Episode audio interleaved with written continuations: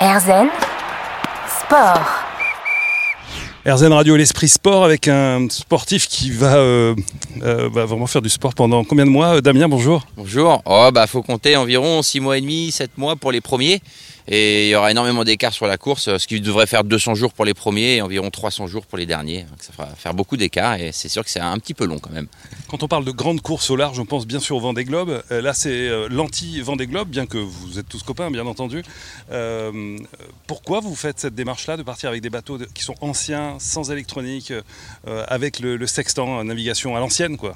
Bah oui, oui, c'est vrai que c'est un peu différent. C'est une course qui a été recréée il y a 4 ans hein, pour fêter les 50 ans d'anniversaire de la Golden Globe Race qui a eu lieu en 1968, qui était la première course autour du monde sans escale. Et euh, c'est vrai que c'est un format qui m'attirait euh, parce que euh, on est sur des bateaux, oui, un peu plus petits, un peu plus lents, mais très abordables financièrement. Une navigation sans GPS, c'est quand même pas rien. Et je trouve que c'est un joli clin d'œil à ce qui s'est passé au niveau de la voile dans le temps. donc tout, tout, tout, ce qui gravite autour de, du format de cette course m'intéressait et m'attirait. Et j'ai eu l'opportunité, grâce à mon partenaire PRB, de, de me présenter au départ donc euh, je suis vraiment content. Oui, alors vous avez un partenaire qui est connu, notamment pour le Vendée Globe, hein, euh, bien entendu. Mais euh, j'imagine qu'on part pas euh, juste parce qu'on a envie. vous avez un sacré palmarès derrière. Vous pouvez nous dire rapidement ce que vous avez fait depuis vos premiers pas sur, sur un bateau. C'était quand? Ah oui, oh bah moi c'était en landau hein, avec mes parents. Ah oui quand mes parents naviguaient beaucoup sur un bateau de croisière, donc j'ai toujours navigué, toujours, toujours, toujours. donc j'ai fait un peu le cursus des, des, des, enfants qui j'ai démarré l'optimiste en compétition et puis j'ai jamais arrêté du laser. Après j'ai fait de l'olympisme en 49er pendant 7 ans, voire même 8 ans. Et euh, ensuite, j'ai démarré la course au large quand j'avais 18 ans, en mini transat. Et puis après, j'ai fait du Figaro. J'ai fait 7 fois la solitaire. Et c'est vrai qu'en parallèle, euh, j'ai aussi beaucoup travaillé sur les IMOCA. J'ai préparé devant des globes. J'ai travaillé avec des personnes comme Bertrand Debroc, Yann Eliès, Bernard Stam, Kevin Escoffier euh, dernièrement d'ailleurs le, donc le dernier Vendée Globe avec Kevin Escoffier sur PRB et c'est vrai que ça me fait un par rapport à certains effectivement j'ai commencé à avoir un peu d'expérience. Et c'est une bonne chose parce que c'est beaucoup de travail de préparer cette course donc ça s'y prête parfaitement pour moi. Alors là au bout des pontons de, euh, de, de, celui où est votre, votre bateau c'est quoi le nom du bateau? C'est PRB le bateau s'appelle PRB, ouais, ouais. Ouais, exactement. Donc c'est assez simple et, euh, puis ben, c'est super parce que j'ai beaucoup de chance d'être soutenu par PRB, hein, sinon ça serait pas possible. J'ai eu la chance de me préparer dans des très très bonnes conditions et ça joue énormément pour la course parce que la course va être longue, ça part demain, mais tout le travail qui a été fait, ça fait un an et demi que je travaille à temps plein sur le projet euh, avec minimum une personne, voire des fois deux, et c'est vraiment euh, moitié-moitié, c'est-à-dire que le boulot qui a été fait en amont dans les un an et demi qui sont passés sont aussi importants que ce que je vais faire à partir de dimanche. La préparation est tellement importante et ça, euh, c'est vraiment grâce à PRB. Vous n'êtes pas très nombreux, vous êtes 16 euh, à partir, vous êtes deux Français seulement Oui, bah oui, oui, oui. C'est vrai que c'est surprenant parce qu'en France, c'est un petit peu la mecque de la course au large. Euh, euh et là, sur cette épreuve, euh, on n'est que deux parce qu'elle est différente. Et en fait, euh, même si les bateaux sont pas très gros, c'est une course très très dure de par la durée, de par la rupture de communication, de par le fait qu'on n'ait pas de GPS. Et finalement, on s'aperçoit qu'il n'y a pas beaucoup de coureurs qui ont soit l'envie ou soit qui n'osent pas s'engager sur cette course. Et c'est intéressant d'ailleurs de, voir ça et de s'en rendre compte. Et ça montre que c'est une course qui est quand même assez spéciale. Damien Guillou, sur le départ donc, de la Golden Globe Race, dans 24 heures à peu près, vous allez être dans un, dans un autre état. Vous êtes comment en vous là en ce moment? Bah, Moi j'ai la chance d'être bien préparé. Donc euh, les deux semaines obligatoires qu'on a dû passer au Sable d'Olonne étaient relativement euh, calmes. J'ai pu me concentrer uniquement aux obligations de la course, euh, aux médias, à ma famille. Mais j'ai pas été dans le besoin de bricoler ou de faire des choses de dernière minute. Donc ça c'est assez reposant et ça me permet d'être dans une très bonne condition psychologiquement. Et donc tout va bien pour moi pour le moment. Et le plus long séjour que vous avez fait en pleine mer seul, c'était quoi? C'est que des transats parce que j'ai jamais fait de tour du monde. Donc euh, des transats, faut compter environ 20 jours. Donc j'en ai fait plein, mais euh, je crois que la plus longue que j'ai faite, elle a dû durer 22 jours. Euh, voilà, donc là c'est vraiment une grande découverte pour moi. Vous avez vu un psy euh Non, parce que c'est, je l'ai pas fait parce qu'il n'y a pas vraiment de psychologue. Euh, je sais pas trop, je crois pas. Il n'y a pas vraiment de psychologue habitué à préparer pour une durée aussi longue. Ça m'intéressait pas. Et ma préparation psychologique, c'est surtout d'avoir bien préparé avec ma famille euh, tout ce qui va se passer à terre pendant que je serai pas là, pour que mes enfants, qu'il n'y ait pas de problème. Et, et c'est, et voilà, donc c'est, c'est comme ça que je me suis préparé mentalement. Ben, je vous souhaite bon vent, hein, c'est traditionnel. Et, euh, et puis ben, on va suivre ça de près, PRB. Merci beaucoup d'avoir bah, pris le temps de nous répondre euh, à quelques heures du départ. Merci beaucoup, merci, au revoir. Erzen Sport. Je vois que vous ennuyez, donc j'ai envie de continuer à parler avec vous plutôt que vous faire perdre votre temps en fait euh, à attendre. Vous trépignez un petit peu avant. Euh, bah là, je trépigne de retourner au bateau pour travailler, mais euh, bah, ça commence, on commence à être bien, bien énervé pour le départ. Ouais, ça, ça va être bien. Vous voulez me parler de la solitude? Oh bah la solitude, ça n'existe pas. hein. La solitude, ça existe à terre lorsque vous avez des voisins à côté et vous leur parlez pas, et ça, c'est pénible. Mais en mer, euh, en fait, c'est une solitude voulue. Et puis vous emmenez tous les gens avec vous dans votre tête. Du coup, vous n'êtes pas seul vraiment. C'est pas pénible. C'est comme quand vous avez faim et puis qu'il y a un frigo plein à côté. Ça, c'est pénible. Euh, en mer, euh, j'ai jamais souffert de la solitude. Ça, c'est pas un truc qui m'a euh, qui m'a embêté. Par contre, j'ai déjà souffert de la plénitude où il y a trop de monde. Ça, ça m'est déjà arrivé. Combien de temps vous êtes resté le plus longtemps seul? Alors, je crois que c'est 36 jours ou 37. ouais. Ah Oui, ça va faire quand même un gros choc là. Vous partez pour 8 mois? Ah bah oui, mais euh, partir pour 7 mois, 8 mois, personne l'a, quasiment personne ne l'a jamais fait. Il y a une dizaine de personnes qui l'ont fait euh, déjà. Euh, D'habitude, les gens ils partent pour un mois, deux mois, trois mois. Vendée Globe, allez, trois mois, mais rarement plus. hein. Et ils sont pas tout à fait seuls, ils ont quand même euh, du téléphone pour appeler leur famille, euh, etc. Nous, on va pas entendre la voix de nos- nos enfants pendant un petit moment. Est-ce que je me trompe Vous avez vraiment très envie de partir là?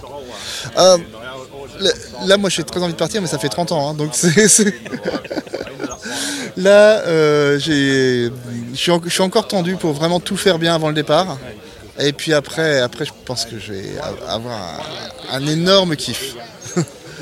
Donc là, on est samedi. Le départ, c'est demain dimanche. Euh, dans la nuit de samedi à dimanche, il va se passer quoi? Et ben, je vais essayer de terminer tout et d'être sûr d'avoir bien terminé. Et puis, on verra si on a le temps de dormir. Après, c'est pas grave, j'aurai le temps de dormir en trajet, hein, en, conduisant. Et euh, bah oui, oui, on va, voir à quel moment on peut, terminer, euh, voilà, pour, pour que tout soit bon. Et puis après, il va y avoir un double check pour revérifier si on a, on a tout bon. Et puis après, on a encore toute la nuit et un tout petit peu de la matinée demain matin pour terminer encore. Et Arnaud Guest, vous allez euh, passer donc 8 mois en solitaire euh, sur toutes les mers de- du globe. Euh, vous avez entendu tout à l'heure, vous, vous devez vous accrocher à une petite bouée. C'est le, seul moment où vous allez devoir laisser des photos, c'est ça? Oui, exactement. Alors ça, c'est en Tasmanie. c'est Au large de l'Australie. au, la- au large de l'Australie, oui, dans une- au sud de l'Australie même. Il va falloir choper une bouée. Alors pour choper une bouée, en fait, j'ai un petit truc qu'il faut que je prenne dans mon camion. Ce sera beaucoup plus facile et je vais, le, je vais la préparer ça. En fait, c'est pour arrimer, ce sera plus facile. Euh, ça va faire drôle, ça va faire drôle de voir le bateau s'arrêter, de voir euh, de plus avancer, de voilà. Ça va être bizarre. Vous arrêtez jamais en fait. Ah bah non, en bateau on s'arrête jamais. Euh, On avance jour et nuit. Et le bateau il avance quand on dort, il avance quand on dort pas, et il avance tout le temps. Enfin, J'espère qu'il avance. hein. Alors sur les, les- les marins du Vendée Globe disent souvent qu'ils dorment un quart d'heure, euh, et, etc. Vous faites pareil? Alors moi c'est toutes les 20 minutes. Toutes les 20 minutes, au moins, au moins jusqu'au sud de l'Atlantique. Après, dans le Grand Sud, on peut dormir plus, il n'y a personne. hein. Y a, y a pas de- En fait, c'est pour éviter les collisions. Euh, 20 minutes, c'est le temps que met un cargo euh, qui va directement en route de collision pour venir de derrière l'horizon où vous ne le voyez pas, pour venir vous heurter. Et, euh, et honnêtement, la veille, elle est indispensable dans le golfe de Gascogne et dans plein plein d'endroits. Il faut absolument se réveiller toutes les 20 minutes. Parce que les gros bateaux, même s'ils vous voient, ils ne peuvent pas tourner. Ils ne sont pas manœuvrants. Donc c'est à vous de vous déplacer. Vous parliez avec un côté un peu philosophe tout à l'heure euh, de la solitude, et j'aime bien ce que vous dites. euh, c'est quand on est euh, entouré de gens à qui on ne parle pas qu'on est seul. C'est dur. Ça, ça c'est la solitude terrible. C'est, c'est- ça vous prend au ventre. Et, et parfois, vous êtes entouré tout autour et vous avez un sentiment de solitude. Et ça, c'est pénible. Mais en mer, ça ça, ça m'est jamais arrivé. Jamais. Vous avez pensé à quoi Vous- vous- Enfin, il n'y a pas de programme, j'imagine. hein, on ne peut pas prévoir, ah, tiens, je vais penser à ça et tout. Mais euh, euh, il y a un moment où, là, une fois que vous aurez passé toute cette partie du golfe de Gascogne euh, avec une route compliquée, peut-être un peu Ouais. pour, pour les, La, la les bateaux du golfe de Gascogne, ça va être ardu.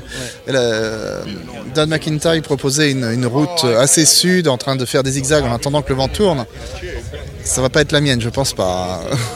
Ce sera. Moi, je pense que je vais aller directement dans. Ouais, au large et, euh, et assez dans la dépression au début et re- revenir après, mais euh, euh, trop près des côtes, ça me, je le sens pas du tout. Alors là, on est entouré de vos 15 collègues, Ouais. parce que vous serez 16 sur, le, sur la course autour du monde. Vous vous connaissez? Oui, oui, on se connaît, on se connaît tous. On se connaît tous. D'abord, on s'est suivis sur les réseaux avant d'être dans le même pays.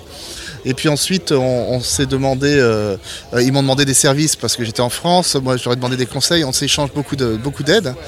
Et, euh, et pour donner une idée, ben, j'ai un spi qui a été donné par un autre bateau, des cartes qui ont été données par un autre bateau. Spi, c'est une voile. Un spi, c'est une grande voile euh, ballon qui se met à l'avant. Je vous laisse, merci beaucoup et bon vent alors. Erzen Sport. RZN Radio était dimanche dernier sur le départ, le village de départ euh, des Sables d'Olonne pour la Golden Globe Race. Et je suis avec un des organisateurs, Sébastien Delannery. Alors Sébastien, euh, c'est un moment euh, qui est majeur pour les Sables d'Olonne ici, puisque c'est vraiment la porte de départ des grandes courses au large. Et celle-ci est vraiment particulière, puisqu'elle remonte dans l'histoire un peu. hein. Oui, alors les Sables d'Olonne, on les connaît bien évidemment hein, pour le vent des globes, euh, plus récemment pour la Mini Transat. Euh, mais ce qu'on sait moins, c'est que c'est aussi la terre d'accueil de la renaissance euh, de la Golden Globe Race et que euh, Yannick Moreau, le maire des Sables d'Olonne, le département et la région ont quand même su et avoir su accueillir cette course et avoir la vision de, de ce qu'elle allait devenir. et c'est ce qu'on voit aujourd'hui. C'est quoi cette course en fait? Parce qu'on voit 1968, c'est quoi l'histoire? Alors 1968, alors la, la course elle commence, elle commence un peu avant, hein, elle commence avec, avec l'essai euh, de euh, Sir euh, Chichester de faire un tour du monde sans escale. Et malheureusement il doit faire une escale en Australie. Donc il boucle pas son tour du monde, mais malgré tout, il rentre en Angleterre, il est célébré en héros, il est anobli par la reine. Et de là naît, parmi pas mal de navigateurs, notamment de Français, l'idée de faire un tour du monde sans escale. Cette, cette idée est fédérée par le Sunday Times, qui crée la Sunday Times Golden Globe. Euh, et en 1968, neuf marins partent euh, ben, essayer l'impossible. hein. On appelait ça le voyage de l'impossible à l'époque. Un seul reviendra, euh, Robin Knock Johnson. Ensuite, il y a eu un hiatus immense hein, jusqu'à la création du, du Vendée Globe en 89 et la recréation de cette course par Don McIntyre en 2018. C'est la maman de- du Vendée Globe. Oui, c'est euh, ce qu'on pourrait appeler l'ancêtre euh, du Vendée Globe. C'était le, premier essai de, course autour du monde en flotte. Alors pas vraiment en course parce que les, départs étaient, euh, étaient étalés sur, plusieurs semaines. Mais en tout cas, oui, la première fois qu'une flotte s'élance à l'assaut d'un tour du monde sans escale, en solitaire et sans assistance. Donc aujourd'hui, en 2022, euh, va partir une course euh, pour euh, la. C'est la troisième euh, de la la. troisième édition ouais, depuis 1968. Et donc avec des bateaux qui sont pas des bateaux modernes, au contraire, ce sont des bateaux qui sont volontairement dans la tradition de la voile historique. Oui, absolument. Voilà, là on est sur le ponton du Vendée Globe, donc on peut bien voir la différence entre les IMOCA qui sont amarrés ici et, et nos bateaux. Les IMOCA sont, sont des bateaux qui, qui font peur, hein, pour être très honnête. Ils sont euh, ultra puissants, euh, très rapides. On voit que la vie à bord est quand même compliquée euh, lors des courses. euh, pour se mouvoir ou pour manger, que le bruit est vraiment, est vraiment prégnant. Nous, nos bateaux, c'est vraiment l'inverse. Ce sont des bateaux déjà dont le dessin est précédent à 1988. Ils doivent avoir été construits de série à plus de 20 exemplaires, être en polyester renforcé, entre 32 et 36 pieds, donc euh, grosso modo 10 euh, et 11 mètres, et surtout être à quille longue avec le safran rapporté à la quille ou rapporté au tableau, de manière à ce qu'en cas de choc, euh, bah, les, les bateaux, euh, les bateaux ne s'inondent pas en fait, ne se remplissent pas d'eau. Safran pour les profanes, c'est ce qu'on appelle aussi le gouvernail, euh, la partie qui permet au bateau de se diriger et qui peut être f- fragile et très embêtante si on n'en a plus, puisqu'on ne sait plus où on va. En plus, c'est des bateaux qui sont très beaux. C'est des bateaux assez anciens. Euh, ils ressemblent, bah, aux, aux- aux jouets euh, que tous les enfants euh, avaient euh, lorsqu'ils étaient petits. Et c'est des bateaux qui sont très confortables à la mer. C'est-à-dire qu'ils ont des mouvements assez doux. Et à l'inverse de quasiment les- tous les autres bateaux de course, la vie est beaucoup plus agréable à l'intérieur qu'à l'extérieur. Alors vous êtes le directeur de course de cette Golden Globe Race, vous avez 16 personnes qui sont là, que vous allez retrouver à quel rythme par la radio? Alors on a un appel hebdomadaire par skipper hein, à, des, heures définies. Donc on va leur parler euh, à chacun toutes les semaines euh, pour un point sécurité, euh, pour qu'ils nous racontent un petit peu la vie à bord, l'état du bateau, l'état du marin Et eux peuvent nous appeler à tout moment sur le téléphone satellite. C'est une règle qu'on a assouplie par rapport à, la dernière, de manière à ce que si un marin euh, se sent euh, incertain ou peut-être euh, ou peut-être en danger, bah, évidemment, il puisse nous appeler.